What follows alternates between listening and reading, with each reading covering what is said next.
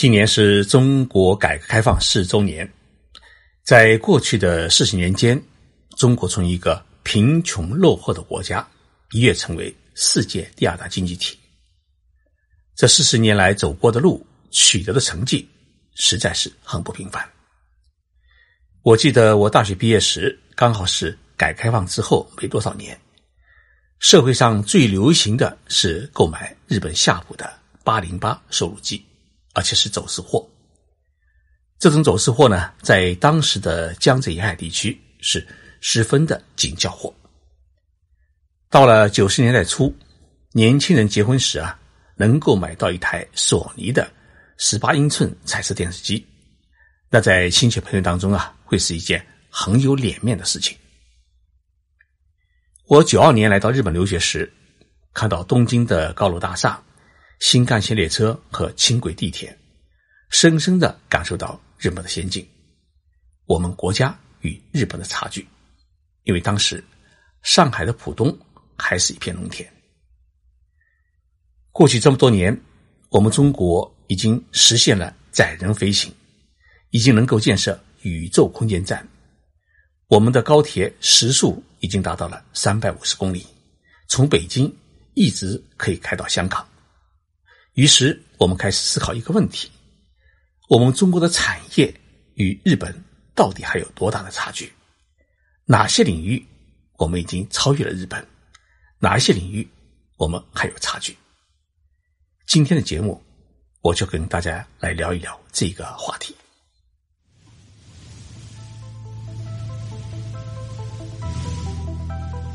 任你波涛汹涌，我自静静到来。静说日本，冷静才能说出真相。我是徐宁波，在东京给各位讲述日本故事。日本有一本经济杂志叫《东洋经济》，这本杂志呢，在最近发表了一篇文章，比较中日两国的产业优势与劣势，我觉得很有意思。首先，从智能手机制造这一领域来看，中国的智能手机。在销售量上面啊，它已经超越了美国的苹果手机。根据市场研究公司调查，今年第二季度，华为公司在全球的智能手机的出货量同比增加了百分之四十一，达到了五千四百二十万部，而苹果手机只有四千一百三十万部。虽然说只是一个季度的数据，但是这个数据呢，也意味着。智能手机市场延续了七年的三星、苹果两强格局就已经瓦解。不仅是华为，从二零一七年的出货量看，OPPO 和小米等中国企业也已经纷纷跻身于世界的前列。相比较中国智能手机开始问鼎全球，日本的智能手机目前还主要是在日本国内销售，规模最大的。像索尼手机，在二零一七年，它的总销售量也不过是四百五十万台，与中国的市场差距呢实在是很大。目前，除了索尼和京瓷公司之外，像松下、富士通、夏普、NEC 等原来制造手机的这些大企业呢，都已经抛弃了手机事业。当然，我们也不能够盲目的乐观，我们必须看清一点的是。中国智能手机能够在全球扩大它的市场的份额的一个很关键的原因，是因为低廉的价格。各家公司均以售价在一千到两千块人民币左右的低价商品作为主力，而苹果手机一台的价格基本上呢都要在一万块人民币左右。从这一点上来看，苹果手机在中国市场打不过华为、小米。并不是因为苹果手机没人喜欢，而是因为价格太高，买得起的人不是很多。但是，中国智能手机就是凭借低价格迅速占领了海外市场，尤其是东南亚和非洲等新兴市场。不过，虽然市场给中国手机占领了，但是我们也必须看到。日本的手机的核心零部件的销售量也出现了大增，因为中国手机的相当一部分核心零部件和材料还是采用了日本制造的商品，甚至华为和 OPPO 的手机研发团队也是在日本的横滨，招募的都是日本的技术人员，依靠日本的技术在打拼世界市场。从这个智能手机的例子当中，我们可以发现，虽然中国的智能手机在数量上和市场的份额上面已经远远超越了日本，但是它的背后如果没有日本的技术支持和核心零部件与新材料的提供，中国的智能手机不可能会有今日的辉煌。换句话说，中国手机挣的是表面的钱。而日本挣的是手机里面的钱。中日两国在手机领域的合作，就是一种新型的产业合作。很难说，到底是中国的智能手机技术超越了日本，还是日本的手机技术支撑了中国。我们再来说一个与电视机和电脑有关的产业，那就是液晶板。十年前。全世界最牛的液晶板的制造商是在日本，夏普公司的桂山品牌的液晶板令许多人着迷。索尼公司的液晶板因为过于色彩鲜艳，成为全球的抢手货。但是十年之后，夏普公司就因为盲目的扩张液晶板事业，结果是负债累累，最终是被迫卖身给台湾的郭台铭先生。成了富士康的兄弟公司。如今，中国的一家企业叫京东方，正在下着全球第一液晶显示器的生产商迈进。二零一七年，京东方生产的电视用大型液晶面板的出货量已经占到了全球市场的两成以上，超越韩国的 LG 公司，跃居世界第一。在智能手机使用的。中小型面板方面也位居世界第三。一直以来，京东方产品的品质总是被认为是距离韩国企业还差一步，但眼下的变化已经出现了很大的不同。华为公司宣布，在十月份开始销售的最新旗舰版手机当中，首次使用京东方生产的有机 E2 版，取代一直以来的合作伙伴。韩国三星的产品，据说华为可能将于年内发售的可折叠智能手机，也将使用京东方的产品。京东方的产品也已经开始打入日本市场。日本分公司社长久保岛利充满自信的表示：“现在我们的销售量当中有近五成是来自海外市场。日本的一家大型的电视机生产商已经将京东方作为。”供货商并给予了最高的评价，这说明中国制造的液晶板已经超越了日本。我们再来说一个移动支付问题，使用智能手机支付日常的开销，在中国这个没有现金的发达国家里面，已经是非常普遍的现象。走在这个领域前列的就是阿里巴巴的支付宝业务，还有腾讯的。微信支付从二零零四年开展第一笔业务以来，支付宝呢已经迅速占领中国市场，目前的用户数量呢已经达到了五亿两千万人，抢占了中国百分之五十四的市场，和其竞争对手腾讯公司的微信支付拉开了十六个百分点的差距。目前，中国的无现金支付比例呢已经达到了百分之六十，日本呢还在。百分之二十左右徘徊。现在，支付宝呢已经在亚洲九个国家和地区开展了移动支付业务，其中包括日本。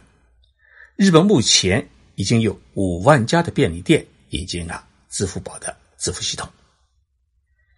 面对势如破竹的支付宝，日本的金融机构呢也开始坐立不安。由于使用支付宝需要关联中国的银行账户，因此呢。目前使用支付宝的人基本上仍然局限于访问日本的中国游客，但在去年秋天，一个消息是不胫而走，称支付宝要开展面向日本人的金融服务，这让日本的金融机构是如临大敌。当然，支付宝也好，微信支付也好，最终要进入日本市场，还需要得到当地金融机构的支持，不然出了国还只能在中国人圈子里面打转。接下来就要看支付宝和微信支付能否在日本找到合适的合作银行。我们再来说一个机器人产业，在机床和工业机器人领域，日本已经确立起世界市场主要玩家的地位。在机场领域，日本和欧美企业占据了中高端市场。中国目前主要存在于无法进行更高精度加工的低端市场，国际竞争力呢显然比不过日本。从机床的进口量来看，中国是排名第一。但在出口量的排名当中，中国是位居第五，数额不足排名第二的日本的一半。从数控机床等高性能产品在总出口量的占比来看，日本为百分之九十五，中国仅为百分之三十五。在工业机器人领域，日本的存在感呢更高，被视为业绩四强的大法科、安川电机、德国库卡和瑞士的。ABB 四家企业的销售量呢，就占到了全球的半数以上。除了刚才提到的两家日本企业之外呢，日本还有川崎重工业、三菱电机、不二越这些中间的力量，完全称得上是一个机器人强国。然而，二零一六年发生的一件事情呢，大大改变了这一个势力的分布图。中国家电巨头美的集团呢，收购了德国的库卡。表面上来看，这一次的收购呢，主要的目的是要将库卡的工业机器人用于美的的家电生产，以提高生产效率。但美的对库卡的收购呢，也透露出基于发展本国机器人产业的中国政府的意图。中国政府将工业机器人列为十个重点发展领域之一。中国有着全球最大的工业机器人需求，但是呢，控制机器人动作的伺服电机和控制器等核心部件的研发没能如期推进，尚未成长起来的具有实业的企业也不多，所以购买外资企业的技术也成为中国业内一个根深蒂固的想法。不过，日本的优势在于世界四强当中。只有纳法科和安川电机能够自主生产伺服电机等核心零部件。按照日本瑞穗银行产业调查部的说法，不仅在产品质量，日本在售后和自动化系统解决方案的提供上面已经超过了中国。最后，我们来说一说人工智能技术。中国现在正以举国之力加速研发人工智能技术。二零一七年，中国国务院呢相继公布了新一代人工智能的发展规划，促进新一代人工智能产业发展三年行动计划，将人工智能作为建设制造强国和网络强国的引擎，置于国家发展推动力的高度。据悉，在国际人工智能联合会议的论文作者当中，中国已占到了四成。在研究人员方面呢，也有了一定的积累。从人工智能论文的国别的数量来看，中国已经在二零一三年超越了美国，更是达到了日本的七倍。一些企业也在政府的人工智能产业帮扶政策的支持之下呢，获得了飞跃的发展。譬如说，总部位于安徽的科大讯飞便是其中之一。这家公司研发的自动翻译机。已经在翻译的性能方面呢，达到了世界的领先水平。目前，科大讯飞占到了中国国内语音识别服务的七成的份额，用户人数呢超过了四亿。除了语音识别技术之外呢，中国在图像的识别技术方面也正在领先世界。其中最有代表性的企业是总部位于香港的商汤科技。商汤科技，尤其是在人脸的识别技术方面啊，哎，占有很大的优势，并且已经被引入到中国城市街道使用的监控摄像系统当中。像行人的年龄、性别，以及手里拿的包包的颜色，汽车的车型、颜色、车牌号等数据呢，都能够识别并储存。因此，这一技术呢，在维持社会治安领域里面正在发挥很大的作用。日本也有在图像识别技术领域里面拥有强大实力的企业，比如说像日本的 NEC 公司。NEC 公司的图像识别系统拥有全球最高水准的识别精度，能够用于工厂的品质管理等环节。目前也开发成2020年东京奥运会专用的人脸识别的一个高精细系统，以实现选手的刷脸入场。但在日本呢，由于整个社会很重视个人隐私的保护，因此个人信息数据的处理是一个很大的难题，使用起来呢依然有很大的局限。这也导致了在人工智能利用方面呢，它所需要的大数据研发难以取得进展。中国在智能技术应用领域超越日本具有极大的可能性，但是在全自动汽车驾驶这一领域。日本的人工智能技术的研发与应用已经十分的成熟，并且远远领先于中国。所以，我们比较中日两国的产业优势到底是谁胜谁负，真的难以用黑或者白来做简单的分析判断。就像人工智能技术在人脸识别应用领域，中国超越了日本；但是在全自动驾驶汽车的应用领域，日本超越了中国。所以，我们期待的是，就像智能手机一样，中日两国多开展技术与零部件研发的合作，才会达到双赢，也能因此共同开发出第三方市场，促使中两国的产业呢从竞争走向合作。